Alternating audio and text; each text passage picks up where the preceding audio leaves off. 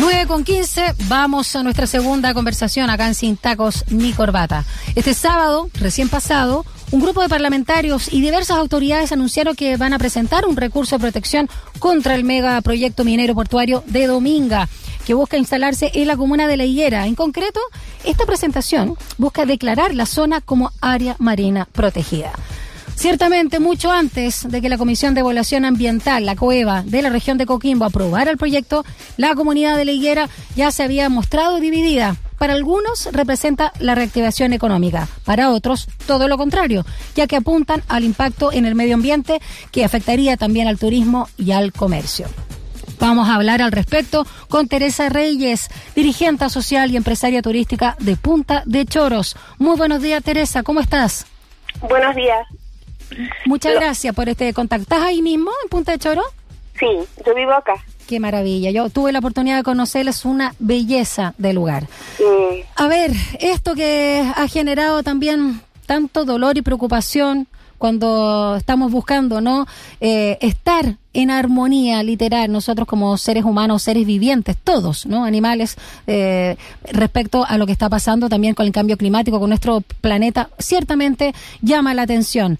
Así que cómo interpretan ustedes este último episodio no de la aprobación del miércoles pasado en torno al proyecto Dominga eh, mira Daniela yo creo que todo el mundo sabe que hay intereses políticos en, en este megaproyecto eh, que, es más que, más que el desarrollo por el por la falta de trabajo porque no se ha considerado eh, la existencia de las comunidades en los territorios que, tienen una actividad eh, productiva sostenible y heredable a las futuras generaciones que las comunidades territoriales trabajan para eh, desarrollar eh, de la mejor forma las actividades con una mirada de crecimiento eh, que no está interpretada por, por el gobierno de turno. Mm. eso es, nosotros sabemos que este proyecto tiene dueños y que engañan a las comunidades. Si, mira, la, la comuna de Liguera muchas veces han dicho que tiene una vocación minera pero resulta que la, la comuna de Liguera, después de, de estos proyectos mineros que ha tenido, queda eh, súper pobre, rezagada. Entonces, no es la, la actividad minera la que promete un desarrollo y un futuro esplendor para la comuna. Nosotros tenemos hoy en día la Reserva Nacional Pingüino de Humboldt, mm, que, que falta gestión de las autoridades también para declarar la archipiélago de Humboldt, desde Caleta Hondo hasta Isla Cañaral. Eh, estamos pidiendo una una que se declare un área marina costera protegida de múltiples usos. Eh, el, todo todo el borde costero es de gremio de pescadores con áreas de manejo. Claro vamos a ahondar ya en el tema del ecocidio que puede generar este tema y todas las actividades también de turísticas y por supuesto la naturaleza, eh, la flora, fauna, todo lo que está involucrado. Solo quiero detenerme en algo que señalamos al inicio que tú también estabas eh, diciendo desde la otra vereda. ¿Por qué existe? ¿Cuál es el argumento que tiene eh, sectores no dentro de la higuera que dicen que esta aprobación del proyecto Dominga es la única oportunidad para salir de la marginalidad? Eh, es eso, mira, eh, la comuna de Liguera es grande en territorio. ¿Mm? Las localidades están separadas. Por ejemplo, Punta de Choros, de la localidad de Liguera, donde está la municipalidad, eh, tiene, tiene 65 kilómetros. Claro. ¿Ya?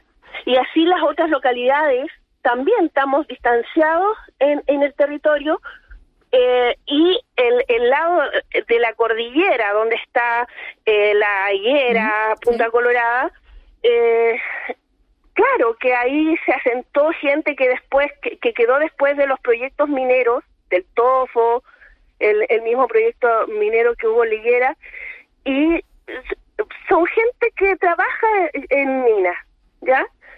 Pero también son, son territorios, pero eh, maravillosos y prístinos para, para ejecutar un proyecto de desarrollo en el turismo. Por ejemplo, tienen unos, la higuera tiene unos cielos espectaculares para la astronomía.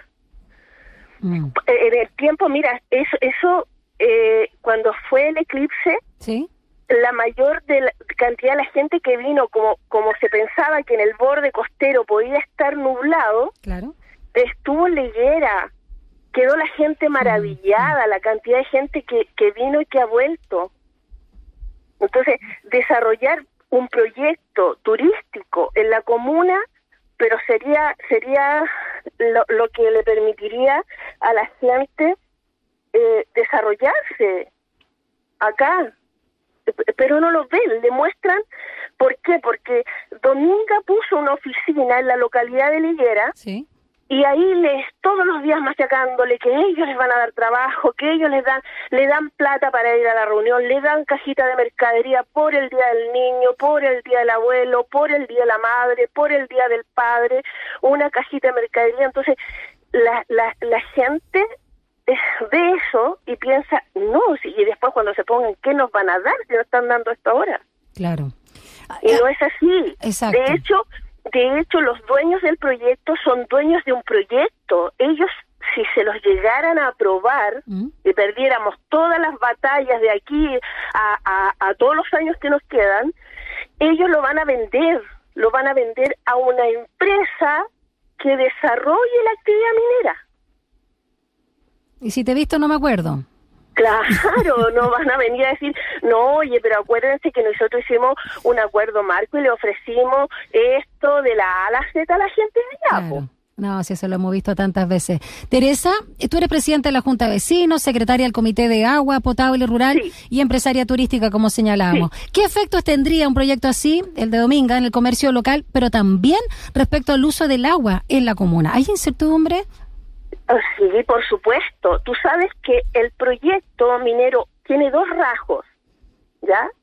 Y uno de los rajos eh, estaría en el acuífero. Mm. ¿Por qué? Porque el, el, el mineral está bajo el acuífero. Entonces, ellos en su proyecto plantean que esa agua que les molesta para extraer el mineral la bombearían a nueve pozos y luego de esos nueve pozos, unos kilómetros más allá, la reinyectarían en la cuenca.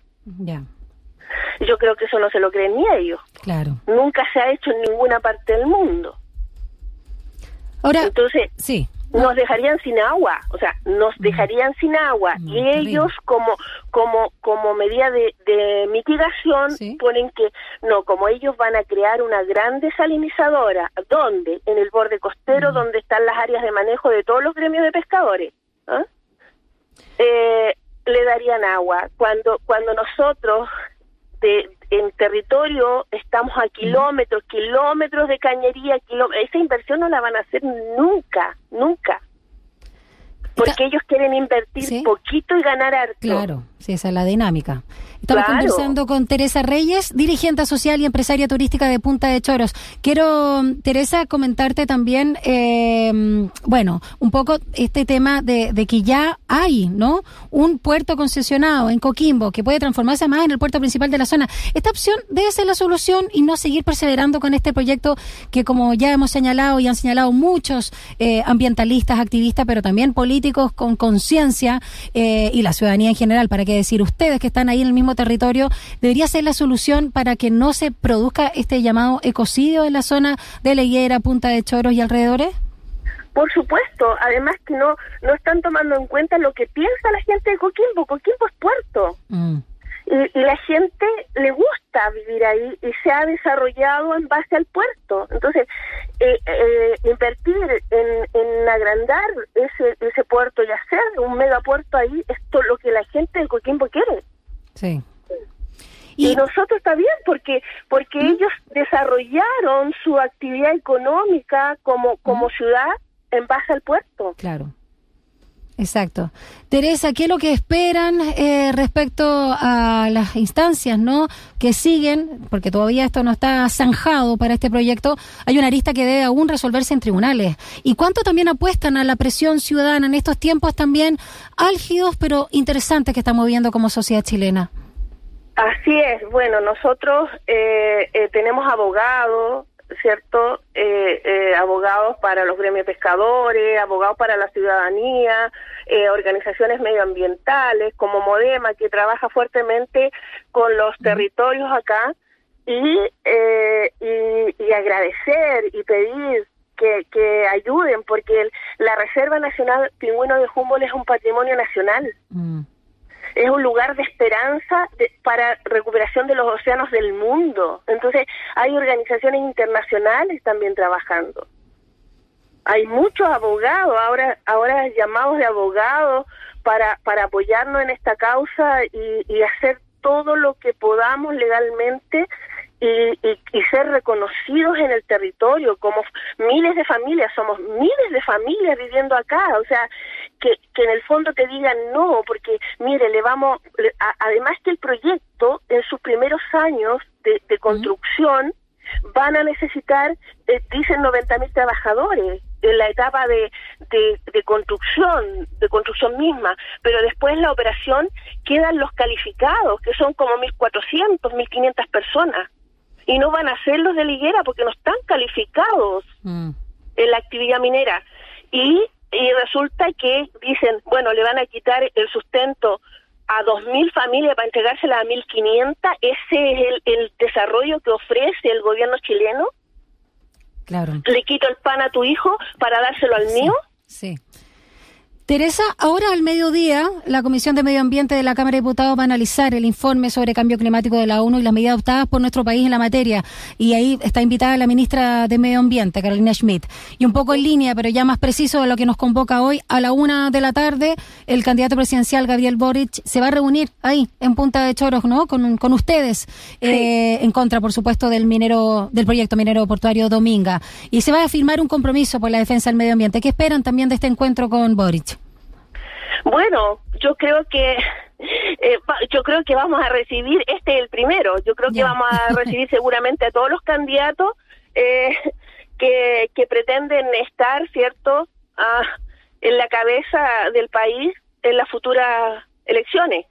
Eh, y esperamos que todos hagan el compromiso, el compromiso real, no por votos, sino que por por por la realidad que, que, existe en todo el mundo con el cambio climático, porque este proyecto amenaza con construir una nueva zona de sacrificio en Chile mm. y porque somos miles de familias, porque vamos a luchar por nuestro sustento y por nuestra vida. Por, por la vida del ecosistema, por la vida nuestra, de nuestros hijos y de nuestros nietos. Exacto. Queremos agradecerte, eh, Teresa Reyes, por haber conversado con nosotros desde Punta de Choro. Una pregunta que siempre hago. ¿Cómo es el gentilicio de Punta de Choro? ¿La gente que vive ahí? ¿Cómo se, cómo se puntanos, dice? Puntanos. Puntanos, puntanos. Sí. Muchas gracias. Bueno, dirigente social, empresaria turística de esta bellísima localidad ahí Así en Coquimbo es. de Punta de Choro. Muchas gracias. Sí, sí no puede Punta ser. Una... De, y, ¿Ah? y, y, decirte sí. que Punta de Choro ¿Mm? es un destino todo el año.